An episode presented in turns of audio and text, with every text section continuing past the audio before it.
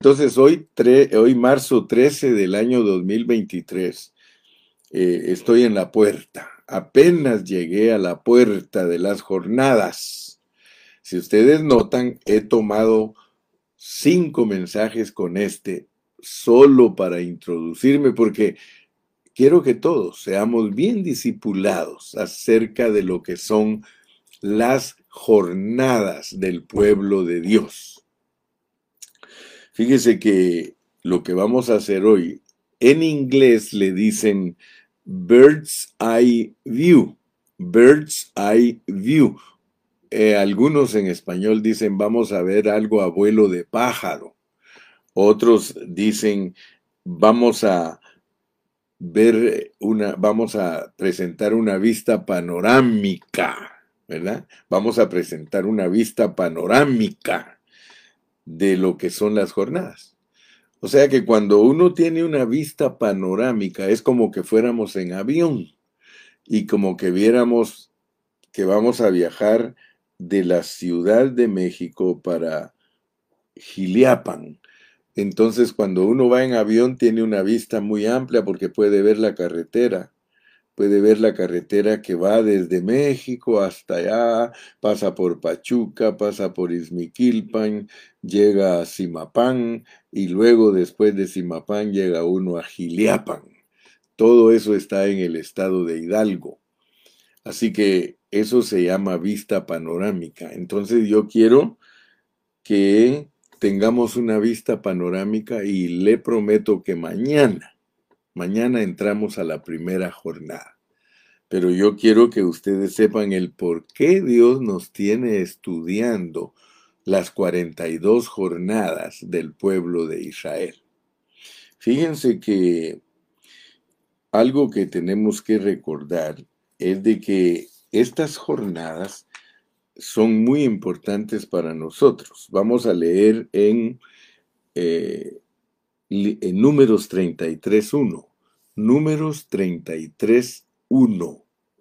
Dice, estas son las jornadas de los hijos de Israel que salieron de la tierra de Egipto por sus ejércitos, bajo el mando de Moisés y Aarón.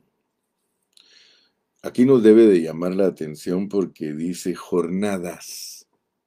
A veces nosotros decimos el viaje del pueblo de Israel a través del desierto. Pero note que dice jornadas. Estas son las jornadas. Dios podría decir esta es la jornada, pero Él no dice la jornada, Él dice las jornadas en plural. O sea que todos esos son detalles que nosotros les debemos de poner atención. El Espíritu Santo inspiró a Moisés para que él dijera jornadas. Jornadas. ¿Por qué? Porque en nuestra caminata cristiana no siempre vamos a un mismo ritmo, sino que nos toca encontrarnos con cambios. O sea que nuestra vida cristiana nos encontramos con cambios y son cambios muchas veces abruptos, así de repente, hermano. Y Dios de una etapa nos pasa a otra etapa. Por eso es que se llaman jornadas. Pero mire lo que dice el versículo 2. Moisés escribió sus salidas conforme a sus jornadas por mandato de Jehová. O sea que nos debe de llamar la atención de que cuando Dios le dijo a Moisés que escribiera las jornadas, era un mandato, era un mandamiento. Moisés, escribe esto que va a pasar con mi pueblo. Y debemos hacer resaltar esto que estas jornadas son escritas por mandato de Jehová. Ahora, ¿usted cree que Dios le mandó a Moisés que escribiera estas jornadas para que nosotros conozcamos la historia del pueblo de Israel? ¿O cree usted que hay otros motivos por los cuales Dios le dijo a Moisés que era un mandamiento escribir lo que le iba a suceder al pueblo de Dios en el desierto? Yo quiero que usted vea junto conmigo, porque vamos a leer en Romanos 15. No sé si mi secretaria ya está por ahí. Si no, alguno de ustedes, por favor, ponga los versículos. Vamos a leer Romanos capítulo 15 y vamos a entrar a los versículos 4 y 5. Romanos capítulo 15, versículos 4 y 5. Dice aquí en Romanos capítulo 15, versículos 4 y 5. Mire, dice, porque las cosas que se escribieron antes, está hablando del Antiguo Testamento, porque las cosas que se escribieron antes para nuestra enseñanza se escribieron. Note, son para nuestra enseñanza, a fin de que por la paciencia y la consolación de las escrituras tengamos esperanza. Yo quiero que ustedes vean que el Antiguo Testamento a nosotros nos produce paciencia y nos consuela. Muchos al leer el Antiguo Testamento, yo no sé, pero no les es ministrada paciencia, ni les es ministrada consolación. Pero aquí claro dice, mire, para nuestra enseñanza se escribieron a fin de que por la paciencia y la consolación de las escrituras tengamos esperanza. Tenemos que ver esto, hermano. Esto no es cualquier cosa. Dice, pero el Dios de la paciencia y de la consolación os dé entre vosotros un mismo sentir según Cristo Jesús. Entonces, estas cosas se escribieron para nuestra enseñanza, o sea, para la enseñanza de los santos del Nuevo Testamento. Esta escritura es enseñanza para los cristianos, pero no es solamente para conocer historia. Esto, hermano, es para que nosotros recibamos paciencia y consolación y que la paciencia y la consolación nos produzca esperanza. Para eso es la escritura. ¿Habías oído tú alguna vez eso, hermano? ¿Habías oído tú que el Antiguo Testamento está escrito para que se, te ministre paciencia y consolación y que se te produzca una esperanza? Ay, hermano, esto está maravilloso. Dice, pero el Dios de la paciencia y de la consolación os dé entre vosotros un mismo sentir según Cristo Jesús. Aleluya. ¿Para qué se escribió, hermano, entonces? Por mandato de Jehová, Dios le dijo a Moisés, escribe todas esas cosas, porque yo quiero que mi pueblo sea ministrado de paciencia, aleluya, sea consolado y que pueda recibir ministración de esperanza. Entonces yo quiero que usted note bien que se escribieron y dice que se escribieron para, ¿para qué? Por la paciencia y la consolación de las escrituras tengamos esperanza. Vuelvo a repetir, porque en la repetición está el aprendizaje. En la repetición está el aprendizaje. las escrituras, aleluya, fueron escritas, valga la redundancia, las escrituras fueron escritas, ¿sí? ¿Para qué? Por la paciencia y la consolación de las escrituras tengamos esperanza. O sea que estas escrituras se escribieron para que nosotros tengamos esperanza para que las escrituras nos den por el Espíritu Santo, primeramente, paciencia, segundo, consolación, y por la paciencia y la consolación nosotros tengamos esperanza. Entonces sucedieron esas cosas para nuestra enseñanza.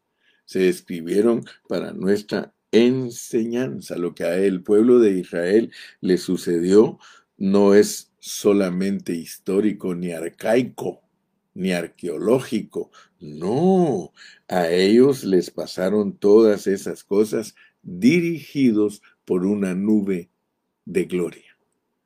Quiere decir que el Espíritu Santo los llevó a todas esas experiencias.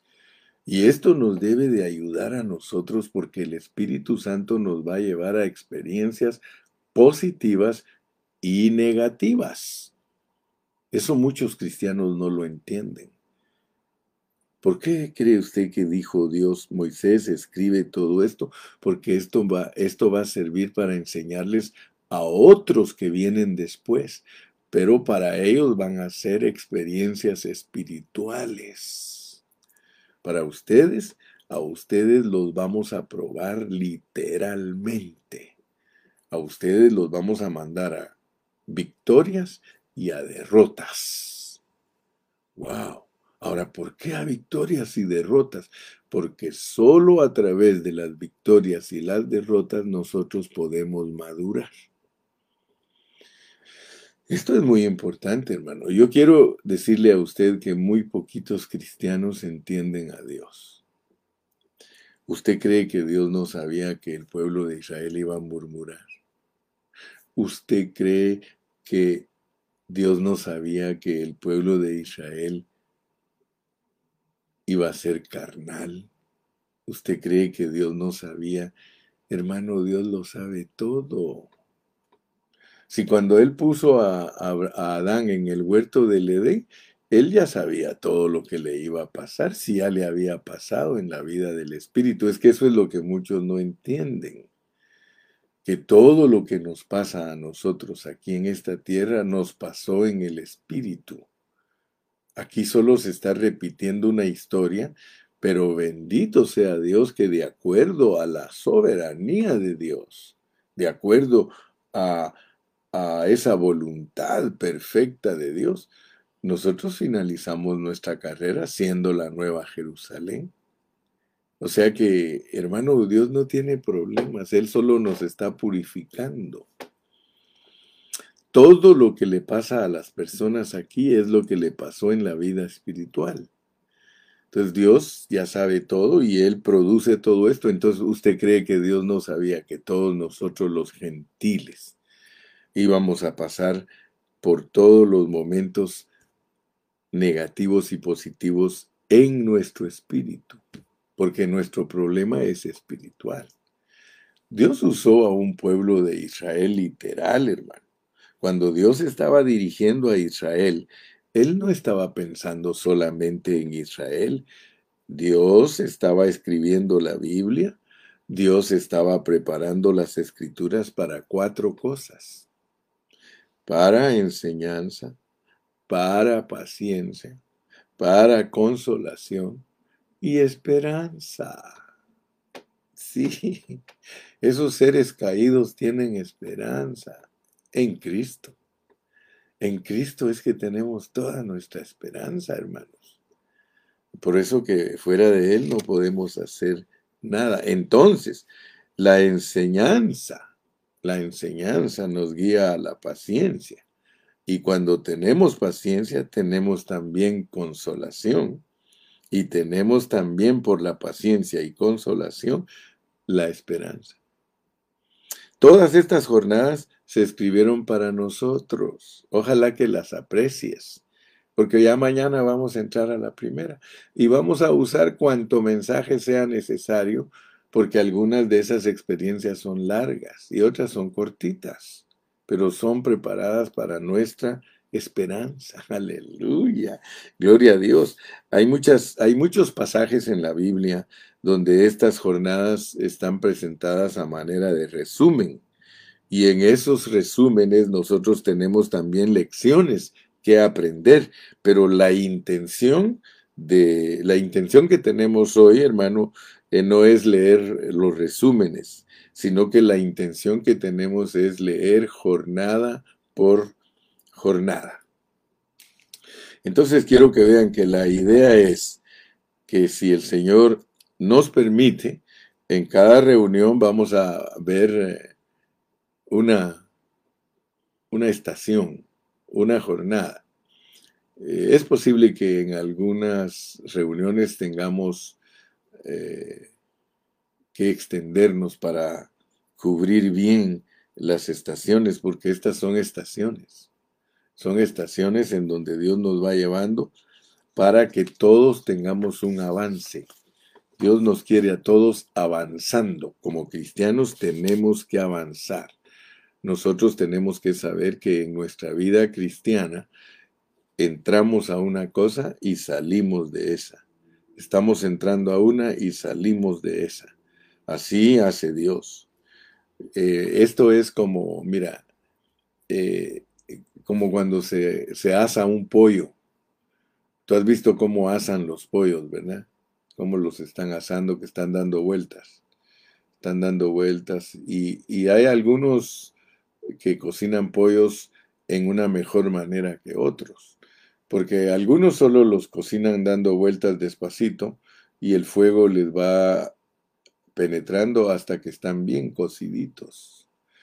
Pero hay otros que no solamente les dan vueltas, sino que les dan rotación y traslación y los tienen calculado los minutitos que tiene que estar en esta posición, después lo tiene calculado los minutitos que tiene que estar en esta otra posición, a veces está con las patitas para arriba, a veces está con las patitas para abajo, pero el mejor pollo asado es el que todo, todo, todo es expuesto a las brasas. Por eso es de que cuando solo asamos el pollo así sobre las brasas, a veces quedan partes crudas, pero cuando lo asamos dándole todo el movimiento de rotación, de traslación y ojalá usted inventara un aparato para asar pollo de esa manera y le digo que quedaría, pero bien cocidito, esa es la sazón. Esa es la sazón, pues haga caso y cuenta que usted es el pollo que Dios lo quiere bien asadito, no lo quiere crudo de ninguna parte. Él quiere que usted sea comestible. Él quiere que usted sea una ofrenda comestible. Tal vez la comparación de pollo no está muy buena. Usted dirá, mejor compáreme con, con un corderito, bien asadito, bien hechito, bien. Sí, hermano. Esa es la idea de las jornadas, de que estemos en una sazón correcta. Entonces recuérdese pues que, que todo este estudio va a ser para que nosotros entendamos que tenemos que estar bien cocinaditos, no como Efraín que era torta no volteada. Efraín en el libro de Oseas dice que era una torta no volteada porque la pusieron de un lado y se quemó totalmente de un lado, pero del otro lado estaba totalmente cruda. O sea que las jornadas son para que estemos bien cocinados, no estar crudos de ninguna área de nuestra vida espiritual. Entonces al llegar al versículo 3 dice, de Ramesés salieron en el mes primero, a los quince días del mes primero, el segundo día de la Pascua salieron los hijos de Israel con mano poderosa a vista de todos los egipcios. Usted ha leído en el libro de Hebreos que Dios no quiere que nos quedemos en los rudimentos. Dios no quiere que nos quedemos en los rudimentos. Por eso es que dice el versículo 5, salieron pues los hijos de Israel de Ramesés y acamparon en Sucot. Mañana, si Dios nos da vida, vamos a entrar a la salida de la salida de Ramesés y el entrar a Sucot, porque es muy importante que veamos que Dios en estas jornadas, cuando le mandó a Moisés que escribiera acerca de ellas, era bien importante entender la salida de una jornada y la entrada a otra, y luego sucesivamente la salida de esa y la entrada de otra. El acampar en Sucot significa una cosa. Acampar en esa estación es una cosa y salir de Sucot es otra cosa. Así es que tenemos que ver a Sucot en dos sentidos. En el de la llegada, que es algo muy bueno, porque Dios nos condujo de algo atrasado y nos trae a algo más avanzado. No cabe duda que salir de Ramesés era algo buenísimo, era salir de Egipto para entrar a Sucot. Pero noten ustedes que salir de Ramesés era algo bueno, entrar a Sucot era algo bueno porque era avanzar, pero quedarse en Sucot era algo malo, porque no nos podemos quedar en una sola experiencia. Por eso es que ustedes encuentran la declaración de Pablo en Hebreos donde dice, ustedes debiendo ser ya maestros, se les tiene que estar dando leche. Se da cuenta pues que nosotros hemos sido llamados para la madurez. Si nuestro mensaje cristiano no se enfoca hacia la madurez, entonces nosotros nunca vamos a alcanzar la perfección. Cuando en la Biblia se habla de perfección, se está hablando de madurez. Y todas estas jornadas son para la madurez, son para la perfección. Por eso es que Dios nos da toda una vida, porque el número 40 representa toda nuestra vida. Dios toma toda nuestra vida para perfeccionarnos. Por eso tenemos esperanza, hermano. Por eso solo note esa expresión, mientras hay vida hay esperanza. ¿Por qué? Porque mientras estemos vivos, Dios va a continuar asándonos, va a continuar asándonos hasta que tengamos la sazón correcta de ser perfectos. Y al ser perfectos vamos a ser los que se posesionan totalmente de la tierra prometida y que vivimos a Cristo en plenitud. Y eso lo va a lograr Dios no matter what. No importa lo que pase, Dios lo va a lograr, sea que te lo logre en 80 años de asado o en mil años de asado. Así que el asamiento, asamiento, voy a usar esa palabra. Ustedes saben que yo uso palabras para hacerme entender.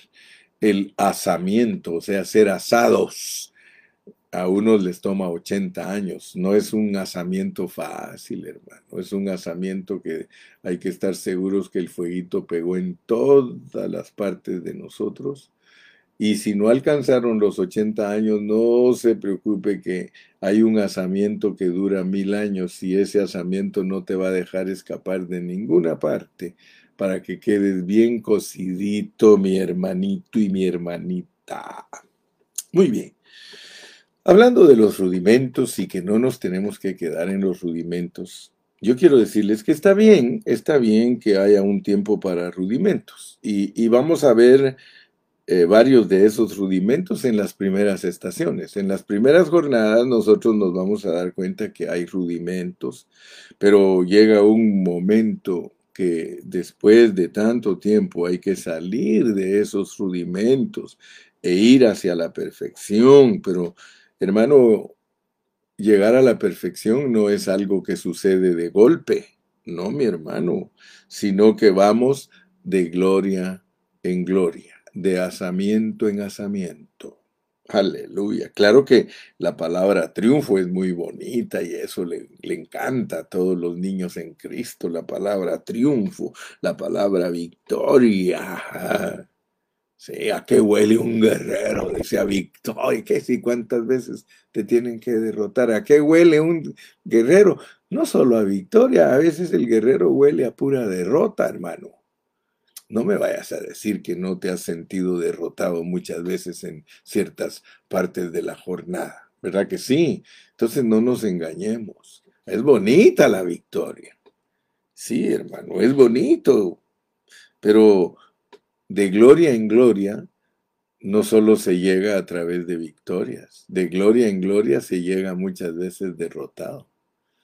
Pablo habla eso, hermano. Dice, a veces vencidos, pero no caídos. Sí, hermano. Entonces vamos a entender bien, pues, la, la, vida cristiana y gracias a Dios por las jornadas, porque las jornadas nos van a servir para saber qué sazón tenemos. A ver si ya estamos comestibles o todavía somos eh, tibios que nos vomitan, ¿verdad? Porque tenemos que llegar a ser calientes o fríos. Fríos, pues ni modo. No hay nada que desear de alguien frío, pero calientito es algo comestible. Ahora tibio, hermano, aborrecible. Muy bien, entonces ya vimos lo que significan estas jornadas. Son experiencias espirituales del pueblo de Dios y esas experiencias son progresivas. Y en cada estación hay una doble faz, ¿sí? Una etapa bienaventurada de llegada, donde llegamos a eso como algo nuevo y preciso y acampamos ahí, gracias a Dios por el tiempo que sea necesario. ¿Sí? Llegamos a ese campamento, pero de pronto el Señor sabe que la hora de salir ha llegado, entonces Él va a producir circunstancias para cambiarnos de estación y entonces podemos ver que cada jornada tiene tiempo de llegar y tiene tiempo de salida. Vamos a ir a Primera de Corintios capítulo 10 para darnos cuenta que Primera de Corintios 10 se parece a, Romanos capítulo 15 versículos 4 eh, y 5. En lo que leímos en Romanos 15, 4 y 5, vamos a leerlo ahora en Primera de Corintios capítulo 10. Allí en ese capítulo podemos leer uno de los siguientes resúmenes.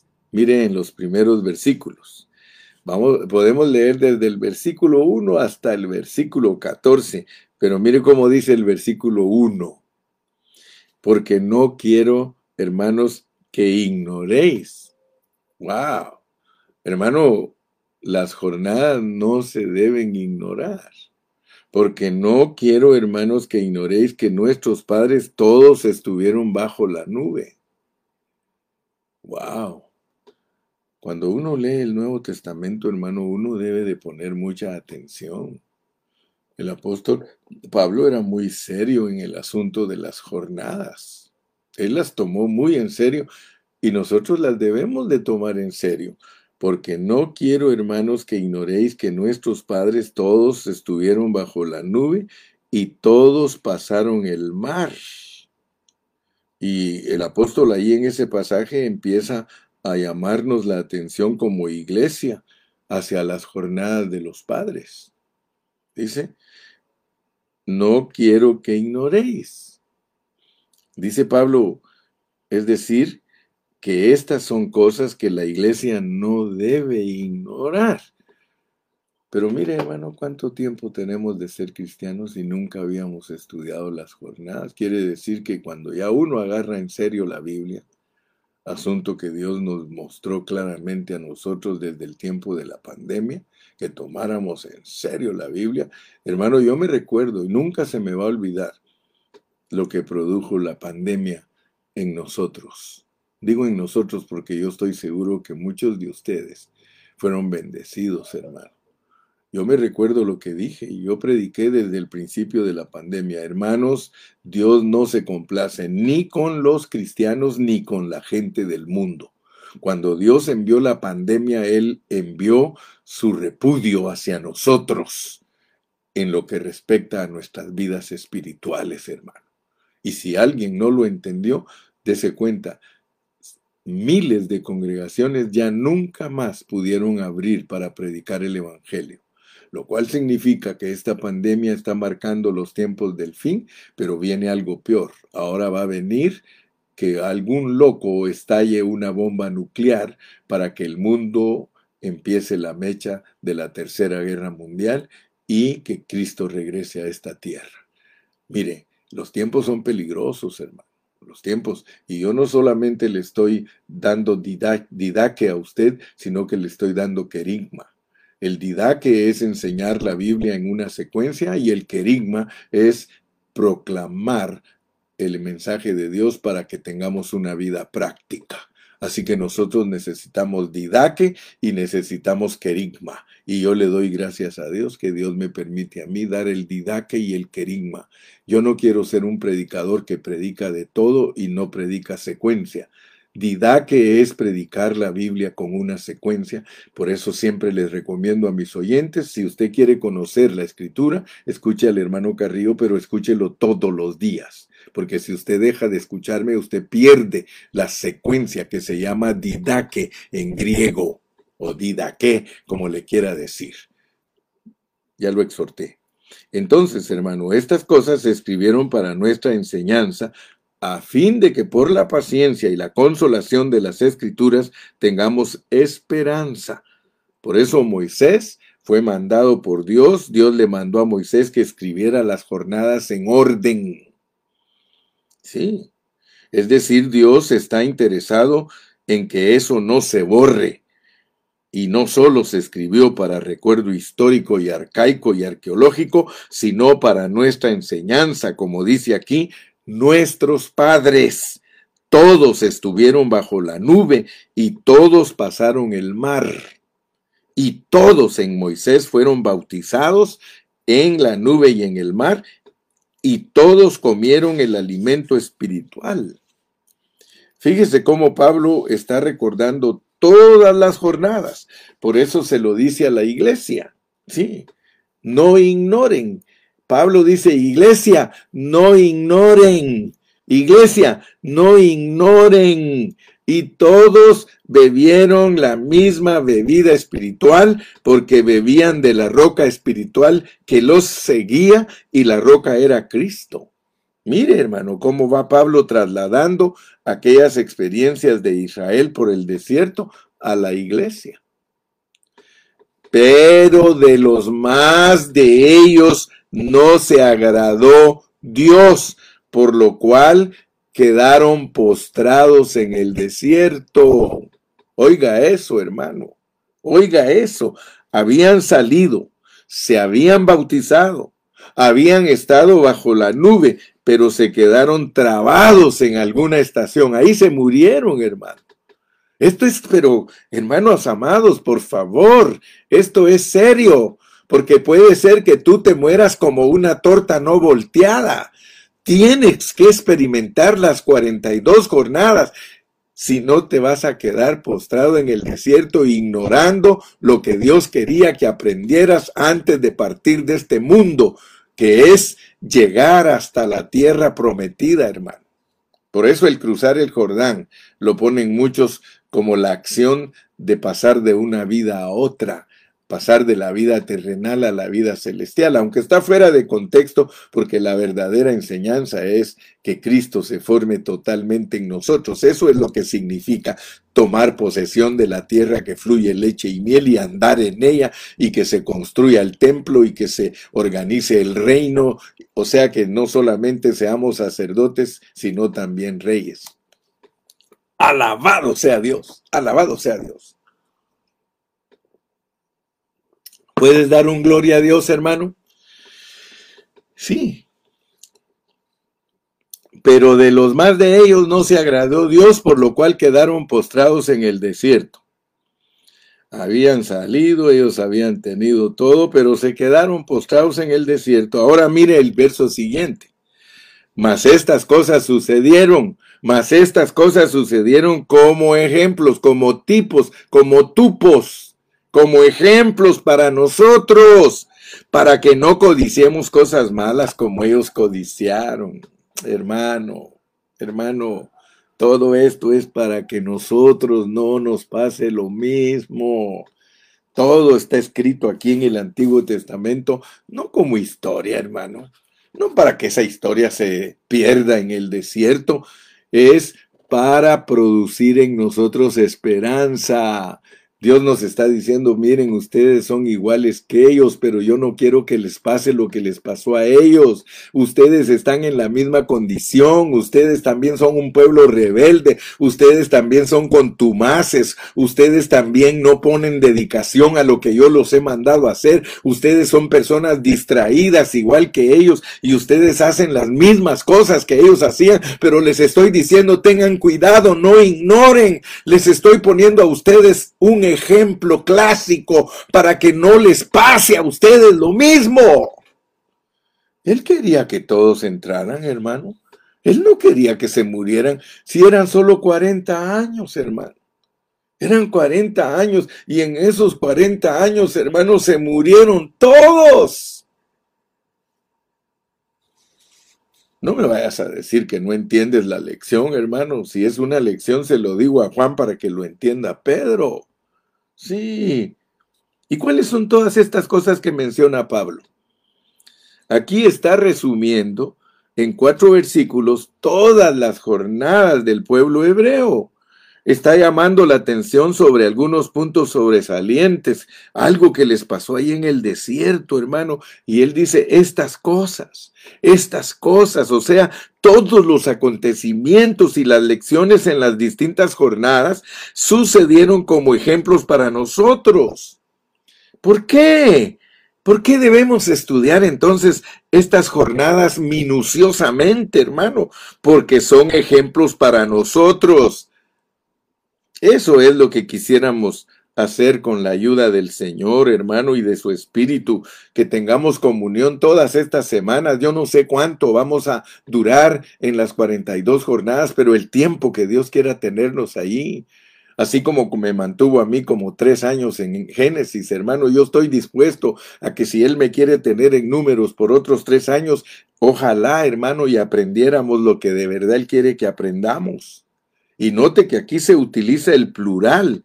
En otras partes se usa el singular, pero aquí dice estas cosas, estas cosas, porque fueron muchas y diferentes y muy variadas, porque la experiencia cristiana es muy variada, hermano, estamos en muchas situaciones.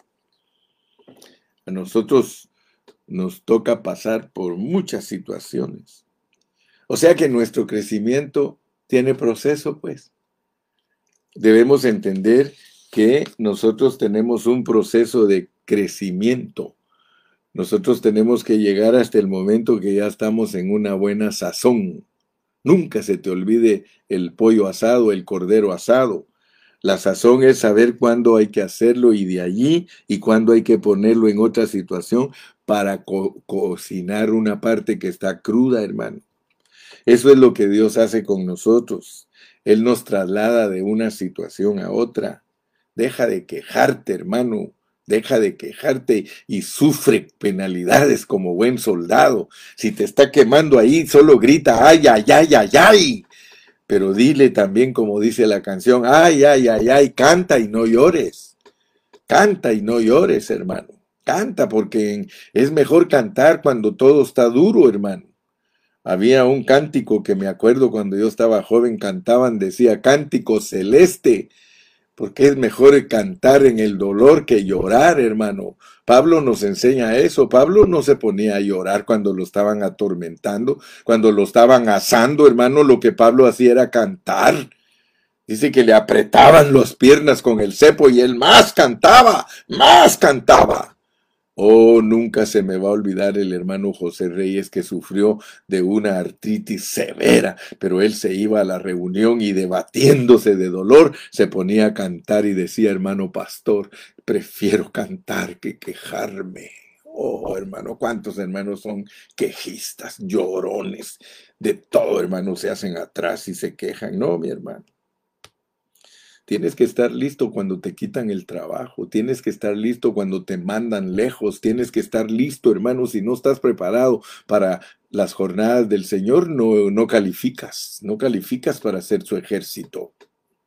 Ese ejército que va en las jornadas, hermano, en frío, en dolor, en tristeza, en amargura, hermano, en tratos severos de la carne, hermano, tienes que estar listo, hermano. ¿Sí? Cada estación, hermano, tiene nombres raros. Nombres raros son en hebreo. Pijajirot, sí, Sukot, Etam.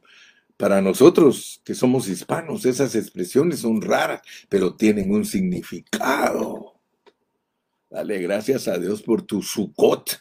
Dale gracias a Dios por tu etam. Mira, vas a aprender a darle gracias a Dios por esas 42 cosas. Sí, vas a encontrar unos nombres que para nosotros, guay, ¿qué es esto, hermano? Pero aquí claramente dice, estas cosas sucedieron como ejemplos para nosotros para que no codiciemos cosas malas como ellos codiciaron. Yo quiero que tú te des cuenta cómo actuaron ellos, hermano. ¿Cómo fue que ellos codiciaron?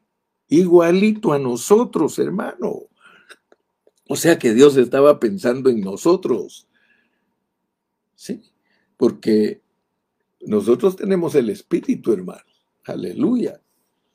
Él estaba pensando en nosotros cuando estaba haciendo todo esto. Y después de haber acumulado esos 40 años de enseñanza, le dijo a Moisés, escribe, escribe todas las jornadas, escribe todas las jornadas. ¿En quién estaba pensando Dios, hermano? En nosotros. Él sabía que éramos nosotros los que teníamos que sacar muchas lecciones de muchas situaciones. Y mira cómo sigue diciendo en Corintios, ni seáis idólatras, ni seáis idólatras como algunos de ellos, según está escrito. Fíjate, ni seáis idólatras Mira, hermano, ponle atención a esto. Ni seáis idólatras como, como algunos de ellos, según está escrito. Ahora, ¿cuál era la idolatría de ellos? Por favor, ponga atención, hermano, porque es posible que tú siendo cristiano del Nuevo Testamento te creas que no eres idólatra. Y mira lo que dice aquí que es idólatra. La idolatría de ellos era que se sentaban a comer, se sentaban a beber. Mire, se sentó el pueblo a comer y a beber y se levantó a jugar. Hermano, ¿qué malo hay de comer? ¿Qué malo hay de beber? ¿Qué malo hay de jugar? Ten cuidado, porque eso se vuelve idolatría. Eso se vuelve idolatría cuando esa es tu prioridad. Cuando tú no piensas más que en comer, en beber y jugar, y eso es tu centro. Por eso es que yo les digo a los hermanos, hermano, tu centro es Cristo. Si te queda tiempo para hacer esas cosas, hazlas, pero que no sea eso tu centro. Porque hay muchos que eso es su centro, hasta no toman responsabilidad en la vida de la iglesia por andar paseando. No toman responsabilidad en la vida de la iglesia por andar de restaurante en restaurante. No toman responsabilidad en la vida de la iglesia por andar de juego en juego. ¿Dónde están? En Disneyland. ¿Dónde estás? En Six Flags. ¿Dónde estás? Vaciando aquí. ¿Dónde estás? yendo allá. Hermano, cuando eso es el centro, se llama idolatría. Hermano, Dios no está en contra que te recrees. Dios no está en contra que te recrees. Pero si eso es tu centro, hermano, al grado de que tú descuidas la vida del cuerpo de Cristo, descuidas tus responsabilidades de la vida de la iglesia, discúlpame, pero eres idólatra. Si yo no le doy a la iglesia de una ayuda económica por andármelo gastando en cosas que no le agradan a Dios, hermano, yo soy idólatra. Yo soy idólatra, hermano. Y Dios no quiere un pueblo idólatra.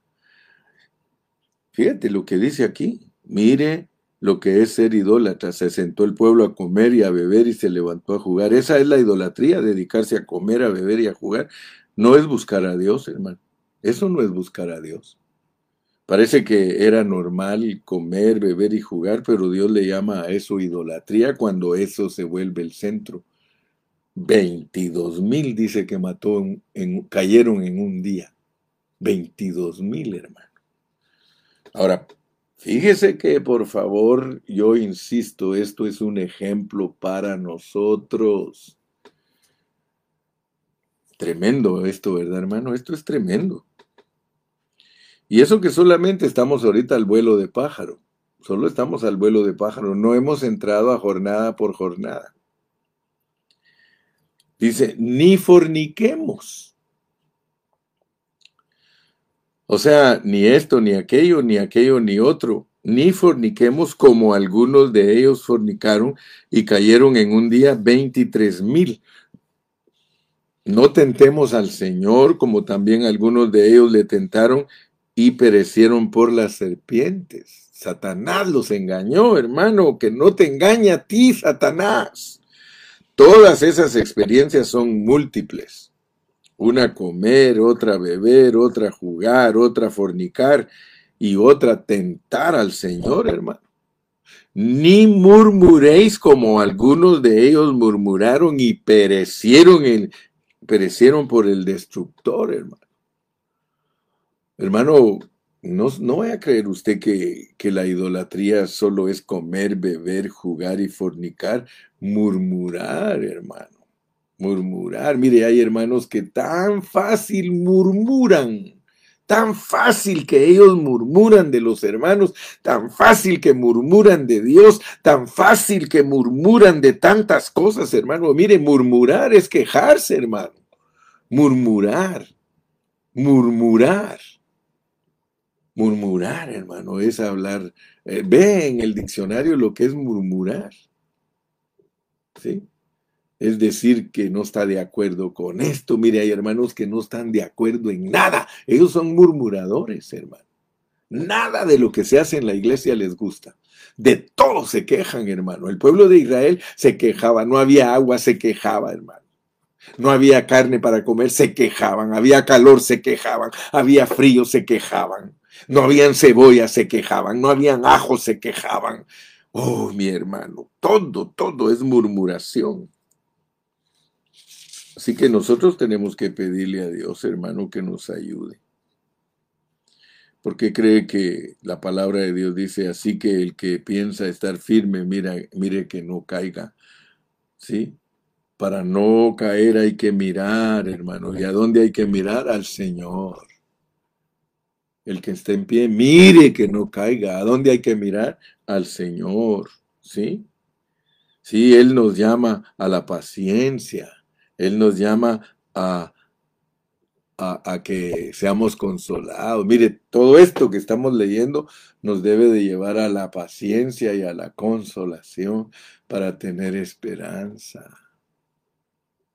Todo lo que nos pasa, hermano, es para tener paciencia. Las pruebas producen paciencia y luego de darnos cuenta que Dios nos quiere consolar porque nos está mostrando la vida de otros, no para que los critiquemos, sino para que no nos pase lo mismo. Por eso dice en el Nuevo Testamento, ¿por qué miras la paja del ojo ajeno y no ves la viga que hay en ti, mi hermano? Oh Señor Jesús, oh Señor Jesús. Así que al llegar al versículo 12, miren el contexto, así que el que piensa estar firme, mire que no caiga. Oh, este libro, hermano, Corintios, primera de Corintios 10, es tan maravilloso, hermano. Yo no sé si usted está siendo bendecido en esta mañana, pero yo estoy siendo súper bendecido. Si usted está siendo bendecido, hable, hermano, diga, oh Señor Jesús, cuán precioso eres, cuán precioso eres. ¿sí? Dice, dice, mire, no os ha sobrevenido ninguna tentación que no sea humana, pero fiel es Dios que no os dejará, ¿sí? En el 12, así que el que piense estar firme, mire que no caiga, se da cuenta que las jornadas, las jornadas son para producir paciencia. Se da cuenta que las jornadas son para ser consolados. Las jornadas son para que nuestra esperanza esté viva.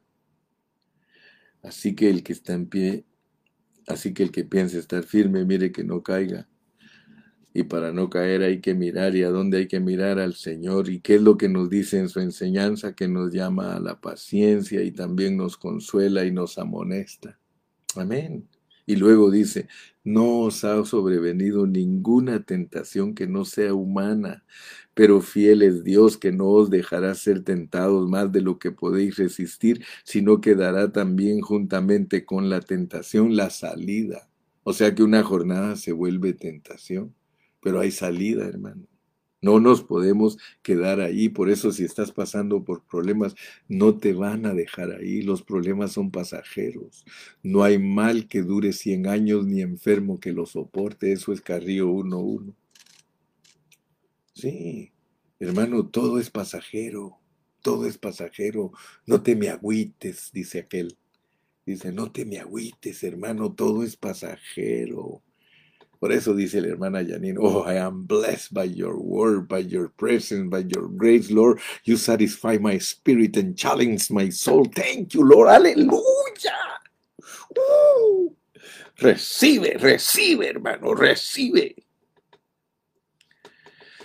Mire que aquí, hermano, el contexto dice que son muchas pruebas, son muchas, hermano, son 40 años, es toda la vida es toda la vida. Toda la vida de prueba, hermano. Pero a algunos no les gustan las pruebas, no les gusta toda la noche sin parar, cantándole alabanzas al Señor, hermano, toda la vida con pruebas, toda la vida con pruebas. Esa es la vida del creyente. ¡Uh!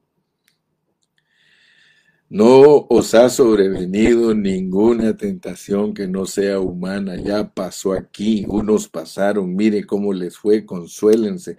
Otros tengan paciencia porque miren lo que no pasaron y se quedaron postrados en el desierto. Miren cómo quedaron. Ellos ya han pasado, hermano.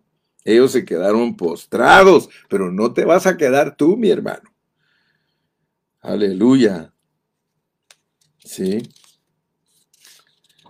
Así que, hermano, no te asustes de la guerra. A muchos los asusta la guerra. Sí. Quiero finalizar nuestra lección de hoy. Ya saben que está un poquito larga porque le tienen que quitar como siete minutos. Pero quiero finalizar con lo que Dios quiere decirnos a nosotros para entrar mañana a la primer jornada. El Señor nos saca y nos saca no solo de Egipto, nos saca de Sodoma y nos saca de Jerusalén. Esto es muy importante, con eso quiero terminar hoy, porque mañana vamos a empezar con la primera jornada de Ramesés a Sucot, de Ramesés a Sucot.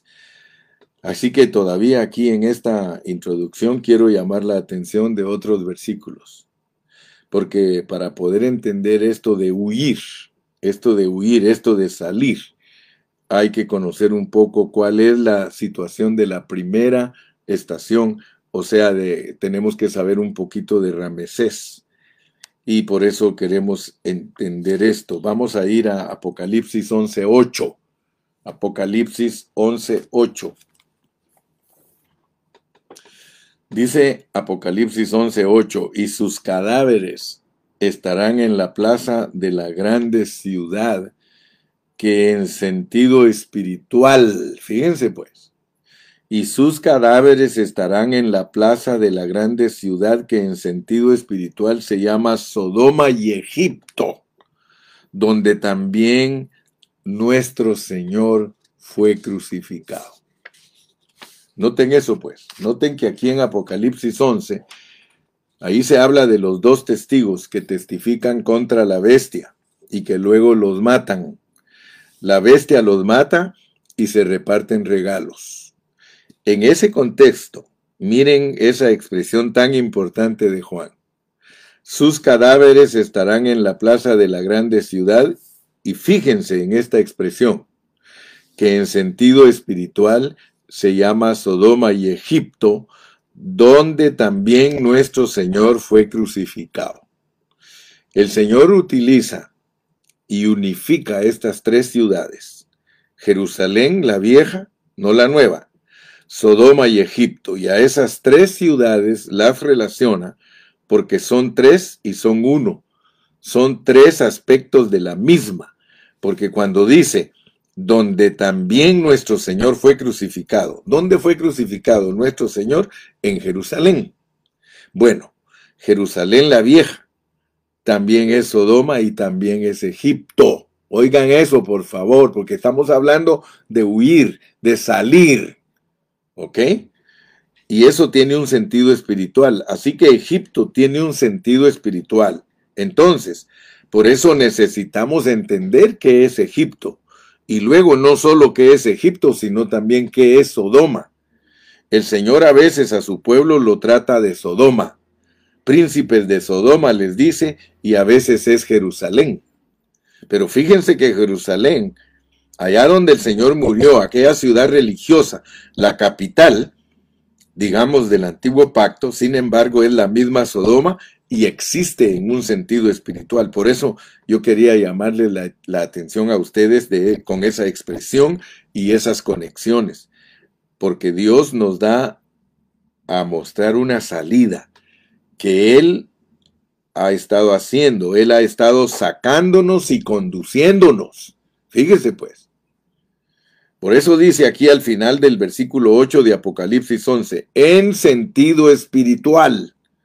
La grande ciudad, fíjense, la grande ciudad que en sentido espiritual se llama Sodoma, pero la misma ciudad también en sentido espiritual se llama Egipto. ¿Pero cuál es? Donde también, fíjense, el otro aspecto, nuestro Señor fue crucificado, es decir, Jerusalén. Así que aquí tenemos tres aspectos, Jerusalén la vieja, Sodoma y Egipto, pero todas esas tres son la misma ciudad. Esos tres aspectos son distintos de la misma ciudad, de manera que el Señor nos saca de Egipto. Egipto tiene un sentido espiritual. Perdón, pero resulta que Egipto es también Sodoma, de modo que el Señor nos saca también de Sodoma, y Sodoma también tiene un sentido espiritual, pero resulta que también Egipto y Sodoma en lo espiritual son Jerusalén, la fiesta, la religión, la ley, y también de allí hay que salir. O sea que, noten bien pues, que Dios cuando habla, Él saca a su pueblo de Ramesés para Sucot, de Egipto, pero Egipto tiene sentido espiritual. Egipto, Sodoma, ellos son Jerusalén.